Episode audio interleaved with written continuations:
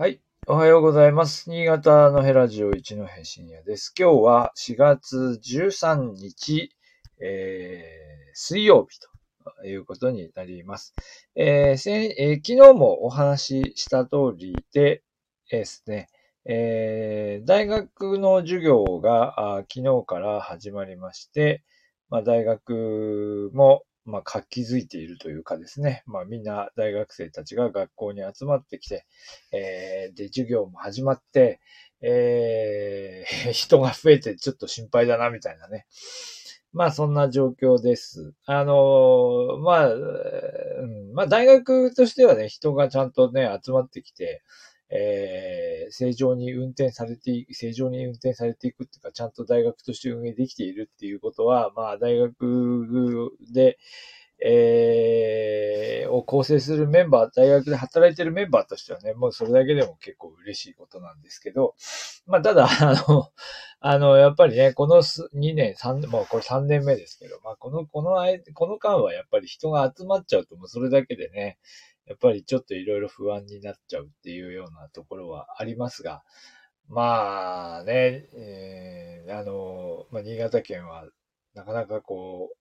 その、感染状況も落ち着いたというところまでいか、いたな、いかないまま、あの、徐々にやっぱりみんな慣れちゃってるっていうところは、だんだんだんだんこう都会と都市部と同じような現象が起きつつあるなというふうに感じていますね。で、えっ、と、今日はですね、えっ、と、まあ、そんな中、昨日もだから4時ぐらい、4時過ぎ、まあ、授業終わって、それから家に戻ってきてから、あまた出かけていきまして、に FM 新潟さんですね、えーに行ってきましたので、えーまあ、そのお話をしようかなということで、なまらミックスと、えーいう番組についてお話しするというタイトルをつけてみました。FM 新潟さんはですね、一回だけ多分10年ぐらい前だと思いますが、あの、慶和ロックスっていうですね、えー5分間番組を、えー大学が提供していた時期がありまして、慶和、えー、なんだったっけ、えーっと、えーっと、あ、スクールオブロックですね。スクールオブロックの中にローカル枠を入れて、大学の番組をやってみませんかっていうご提案に、えー乗っかりまして、えーしばらくやっていたことがありまして、まあ、あの、大学生をこう毎週 FM 新潟に、えー行ってもらって、それで大学生と FM 新潟のアナウンサーの方で話するっていうような枠、5分枠をずっとやってた時期がありました。半年ぐらい、半年、1年ぐらいやってましたかね。という時期があるんですが、まあ、あの、それと、その時に1回だけ、最初の時だけ私も見学に行きました。で、その後はもうその、えー事務局メンバーにこう送迎とかなんとか全部お願いした状態になっちゃって、私も全然忙しくて行けなくなってしまってましたけど、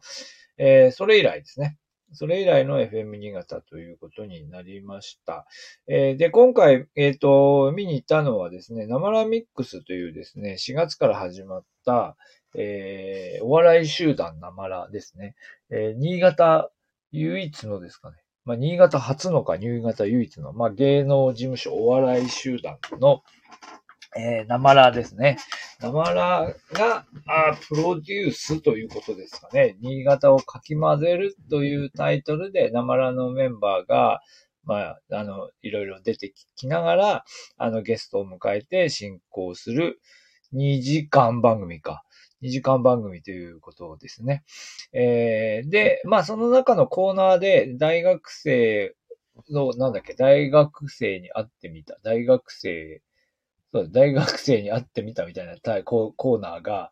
えーありまして、まあ、これ4月からこういうのを、まあ、ややるんあ、学生を呼んでみたでした。ごめんなさい。学生を呼んでみたっていうコーナーがあって、まあ、それで、あの、新潟県の大学生を、えー紹介するシリーズをやるというので、えーあの、ご相談ししていただいたので、まあ、こういう人がいますよ、というようなことを、えーちょっと、まあ、示唆したというかですね。えー、まあ、というので、あの、あの、昨日はですね、えっ、ー、と、アガキタノベルジャムの、えー、グランプリを取った作家の人ですね。作家でグランプリを取った、えー、人、まあ学生なんだけども、えー、彼女に出てもらうというふうなことになったので、まあちょっととりあえず様子を見に行ったと、見、見せ、見せていただいたということですよね。えー、まあ、というので、えっ、ー、と、久しぶりに FM 新潟に行ってきました。で、番組そのものは、えー、2時間番組で、えー、番組の進行全体は、あの、出来心っていうですね、まあ、若手の、若手のコンビですよね。若手のコンビが、全体の進行を、えー、担当しています。で、えー、そうですね。あの、出来心さんは FM 柴田。FM 柴田の夕方の番組を金曜日ずっと担当している方なので、私も何回かもすでに聞いたことがあって、えー、なんか非常にこうテンポよく、えー、で、あの、司会、あの、MC される方たちだなというふうに思っていましたが、まあその後、あの、私も一度出していただいた、あの、えアップデート新潟っていうシリーズに、小谷さんっていう片っぽのメンバーの人が、えっ、と、出演されていて、まあちょっとプロフィールも、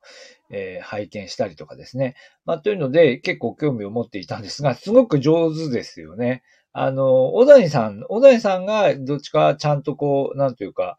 あの、FM、ラジオのナビゲーターとして非常にこう安定的に進行されていて、で、あの、声もすごく通っていて、いいなっていう感じなんだけども、まあそこにこう、あの、秋山さんがちゃんとこう、なんていうか、ツッコミみたいに入っていて、そのテンポがすごくいいですよね。まあ多分 FM 柴田でも同じような感じでやってらっしゃる、やってらっしゃるの聞いたことありますけど、まあ昨日ちょっとあの現場で生で見て、あ、なるほど、すごく上手にあの、なんていうかな、あの、ゲストのお話を引き出したり、それから、二人でこう話を進行していっても非常に、あの、テンポが良くて、えー、まあ番組としても素晴らしいなというふうに思いましたけども、まあ、と、まあ、とはいえ、多分それだけだと、あの、なんていうか、まあ、どこ、あの、普通の、番組というかですね、トーク番組みたいになっていく。で、ツイッターからこう拾うとかっていうふうなことなんですが、生ラミックスっていう番組そのものは、まあミックスっていう言葉の趣旨がきっとそうなん、そういう意味なんだと思うんですけど、まあその、えっ、と、代表の江口さんですね。えー、生ら代表の江口さんが多分、多分ですけど、世代を超えて新潟のいろいろな人たちを、まあ、混ぜるみたいなね。そういう意味でミックスっていう言葉をつけているんだと思うんですけど、えー、いろんな人をこう呼んできて混ぜていくっていうところが狙いなんだろうなと思います。で、大学生も多分、こう、昨日のだ、前、前回は何だったっけな？前回はその起業している、新潟大学に通っている、起業している大学生だったかな？まあ、あの、ずっと活躍して、いろんなところで活躍している今井さんっていう私もお会いしたことないですけど、なんかすごい大学生だなと思っている方がいるんですけど、まあ彼女が1回目出て、で、えー、で、昨日は、あの、佐山さんですね。えー、ノベルジャムで小説を書いてる佐山さんっていう感じで、まあなんかこう、フックというか、すごく活躍している大学生っていうようなイメージで多分始められたと思うんですが、まあでも昨日ちょっと話題に出てましたけど、まあ別にそうじゃなくてもいいかなっていうか、やっぱりあの、ラジオにちゃんと話す、出て話せる大学生で、まあ何かフックはあった方が、まあもちろん番組としては成り立つと思うんですけど、まあ私が思ったのはやっぱり、あの、県内の大学が、あの、連携してどうのこうのとかいうものの、あの、やっぱりそれぞれの大学はそれぞれの大学のことだけをこう見ていたりするので、やっぱりこう俯瞰して、あの、新潟県内にこうやって、まあ、その数としては、そのね、割合としては少ないんだけど、県内の今若者たちがこうやって大学校、大学に通っていて、で、それぞれ、えー、まあいろいろ自分の未来を探しているっていう人たちがいてですよ。で、その人たちを新潟県内でこう、つなげていくっていうかね。あの、そういう人たちに光を当てていくっていうことを、まあ、やっていくという方向性が、まあ、ちょっとで、出たかなっていうふうな気はします。まあ、あの、私の方でもできる限りこう目配りしながらいろんな方をご紹介してみようかなと、まあ思いました。で、まあまだね、2回目なんで、これからどんなふうになっていくかわかりませんけれども、えー、出来心さんも非常にこう、なんていうか、そういうこういろんな特性を、学生の特性を踏まえながら話をしてくださるので、えー、いろんなパターンでできるんじゃないかなという気がいたしました。で、えー、でですね、ミックスっていうのはその大学生のコーナーもありつつ、えー、っとですね、その後で、その後で、えー、っと、あの、ゲストが来るコーナーがいくつかあって、これもなかなか、まあ、ずっと昨日、あの、スタジオの外にいたので、いろんな方とお話ができて、あ、このあこの人も、あ、この人も、みたいな感じで、いろんな方とお話できたんですけど、えー、出演者で言うとですね、その後のコーナーが、小井沙織さんというですね、えー、っと、ガタコンの仕掛け人でもある小井さんっていうふうに書いてましたが、まあ、昨日も異性間コミュニケーションというので、あの、あの、まあ、なんだっけな。まあ、恋愛というの、面白かった恋愛というのは流行り廃りっていうのがあって、今は恋愛が流行ってないみたいな話でしたね。えー、のの中で、まあでもその異性間のコミュニケーションっていうところについて、えー、まあ、まあ多分その、今、その、本音ではこう結婚したいとか、まあ婚活をしていきたいと思ってるんだけど、どういうふうにしていいのかわからないという人に対して、まあ、手順を追って、こう、いろんなことを解説して道筋をつけていくっていうところを、やってらっしゃるんだと思いますが、えー、まあ、その、あの、小前さんが出演してくださいました。まあ、小前、小前さんは、あの、でも実は小前さんが出演くださいましたと言ったけど、小前さんは、あの、えー、はい、あのー、はい、コメントいただきましたが、はい、私の弘前高校の数少ない後輩でですね、弘前高校は数少ないせ、せ、ちょっと、ちょっと語弊があるな。新潟、新潟市内に在住の数少ない弘前高校の、えー、後輩で、まあ、あの、まあ、新潟大学を探せばね、いっぱい出てきますけど、あの、に、新潟市内でこう普通、普通に暮らしているっていうか、大学生じゃなくて新潟に残っている、残っている、新潟に住んでいる弘前高校の出身者っていうのは、まあ本当に数が少ない。少なくとも同窓会が把握している数で言ったら本当に少ないんですけど、まあ唯一と言ってもいいぐらいですね、活躍されている、活躍されているのが目立っている弘前高校の後輩っていうのがこの狛江さんで、えー、えはい。あの、昨日も非常に、あの、なんだろう、面白い話をされていました。あのね、あのー、なんだろう、まあでもい、普段からね、FM 新潟に出てらっしゃいますからね。まあそういう意味では、あの、安定したお話ぶりだったなというふうに思います。で、その後が、その後の枠がですね、フラックス新潟っていう、あ何ですか？ね、プロジェクト？プロジェクトでかつ、あの、の代表である後藤さんという方がいらっしゃって、後藤さんのことも私知ってましたけど、あの、初めてお会いしました。で、まあ、どういう思いで、えー、東京から戻ってきて、新潟で、こう、活動しているのかということを、いろいろお話ししてくださいました。まあでも、ああいう、こう、なんていうかな、こう、やっぱり東京でいろいろこう、を経験してきて、で、多分、多分まあ、いろいろなギャップを新潟との間で、新潟の社会との間で感じていらっしゃるんでしょうけど、まあ、徐々にこう、新潟の社会の中にこう、浸透していって、で、そしてそこで新潟の社会をまあ、より良くしていこうというような、えー、考えを持って行動している、えー、年代的には20代だと思いますが、えー、若手の方ですよね。え、というのが、うん、まあいらっしゃるんだなっていうこと、まあ前から知ってたんですけど、あまあお話を伺いました。で、というふうに言いましたけど、でもなんか昨日は、あのですね、ナマラの皆さんにいじ、いじられていたポイントがあって、昨日は、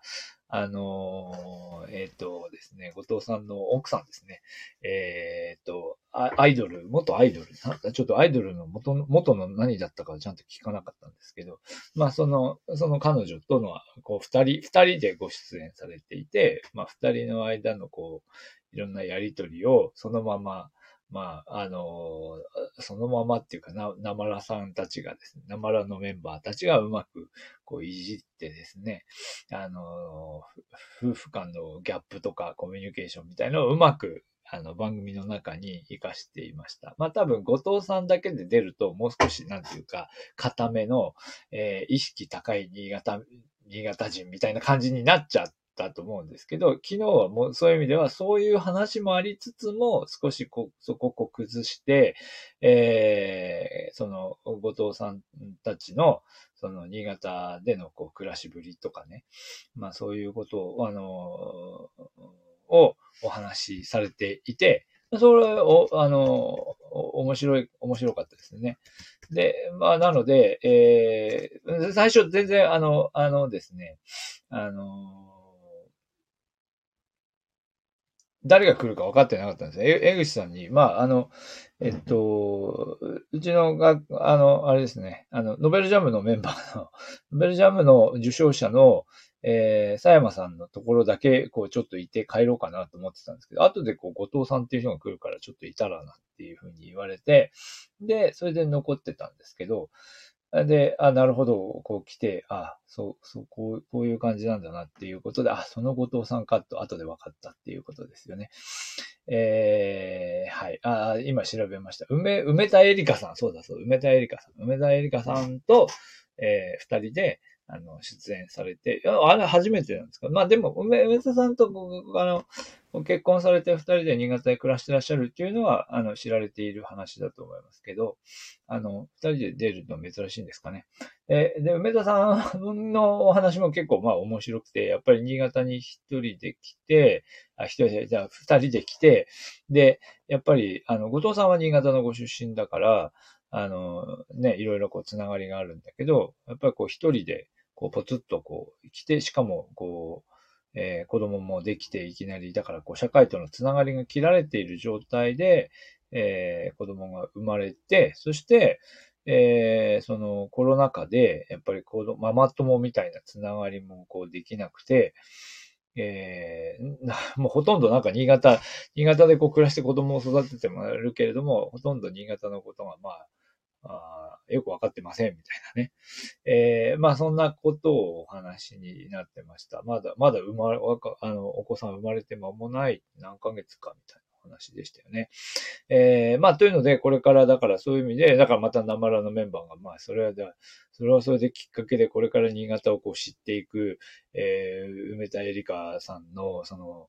えー、様子をそのまま伝えてっていいんじゃないのみたいな。ことですね、お話しされていて、まあこれも面白いかなと思います。で、まあというわけで、まあまあ私のところでもいろいろこう、なんか誰かいませんかって言っていろいろごごご連絡いただいたりしたんですけど、えー、まあ全体的にやっぱり江口さんというその、あの、なまらの、えー代表がですね、いろいろこう、まあ策を練っていて、で、だから世代を超えてこう、え、なんか混ぜていこうっていうのをいろいろ頑張っていらっしゃるんだなっていう感じの、で、そういうふうに、まあスタジオ、昨日はね、スタジオに行って様子を見たので、えー、特にそうだったんですけど、まあこういうふうにいろんなこう人たちがこう混ざり合ってていくっていうのはいいんじゃないかなというふうに、あの、というか、それは大事だなというふうに思いました。やっぱり、まあ、江口さんは私、年齢的にも私もちょっと上ぐらいの方だと思い、だったと思いますけど、こう、まあ私でもこう、私もこう感じますし、江口さんは特にそうだと思いますが、やっぱりこう、自分でこう、だんだん年を重ねてくると、えー、その若い人たちをターゲットにいろいろこう、やってきた、まあ、江口さんあたりからすると、どんどんどんどんやっぱりその、その人たちとのこう世代的なギャップが、まあ、開いていく一方で、自分と同じ世代の人たちはどんどんもう一個、もう上がって上の世代の方にこう入っていって、で、多分江口さんは出来心の、こう、が所属してたりするわけだから、まあ若い方のこうマーケットももちろん見えているんだけど、えー、でも自分が多分接触してるところ、自分が直接接触してる世代っていうのはどんどん上の方になってきていて、まあそこ帰りがあるんですよね。帰りっていうかな、なんて言うんだろう。まあ、全然違う、あの、同じ新潟に暮らしていても全然違う、こう、レイヤーの人たちみたいな感じに、まあおそらく見えているんだけど、まあ番組としてはそこをこう、もうちょっと繋いでいくようなものを作っていった方が、っていうかそういう番組としてっていうか、あの、社会としてですかね。社会としてそこの間をうまく繋げていくことができないかっていうような意味で、まあこういう番組の作り方をされてるのかなっていうので、非常にこう、作り方としては共感するところでした。まあ、あの、まあ、手前味噌で言えばね、私自身も、えー、あの、えー、っと、FM 柴田で学生たちと作ってる番組は、まあ、そこ一番、やっぱり私自身も同じようなことを意識していて、あの、コミュニティ FM ですので、やっぱり F 柴田で聞いている人たちというのは、やっぱり平均年齢はだいぶ高いですし、えー、その若い、若い人たち向けの番組を若い人たちで作ってみたところで、そのままではなかなかこう聞いてもらえないでしょうから、だからそういう意味でもやっぱり少しこうず、ずらしながら、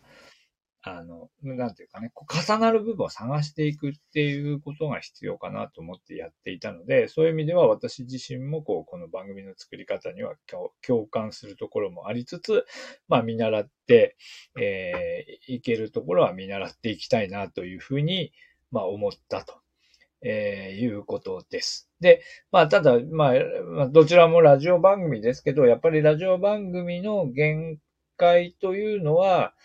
やっぱり現場で、現場で作ってる時に、現場で行っていろんな人とこう、交わったりするというのは、その人たちにとってはすごくこう、いろんなシナジーも生まれているような感じがあるんですけど、同じ効果っていうか、同じような意味合いを番組を聞いている人たちのところまで、どこまで届けられるかっていうところが、まあ実は、うん、まあ、20 2022年において、その部分でラジオ番組が、えー、どこまで力を発揮できるかっていうのは、まあ、未知数というか、あの、昔のようにはいかないですよね。だからそこが、あのー、まあ、この番組を含めて、まあ、ラジオ番組における、まあ、一つの課題であり、それは、あのーまあ、それは別にあの、FM 新潟に限らず、あの、私がつ私が関わってる番組でもみんな同じようなことが言えるのかなというふうに思います。もちろん、あの、もちろんなんかあの、人気のポッドキャスト番組とかね、そういうのをこう見ていても、あの、まあ、こう、やっぱりこう、なんていうか、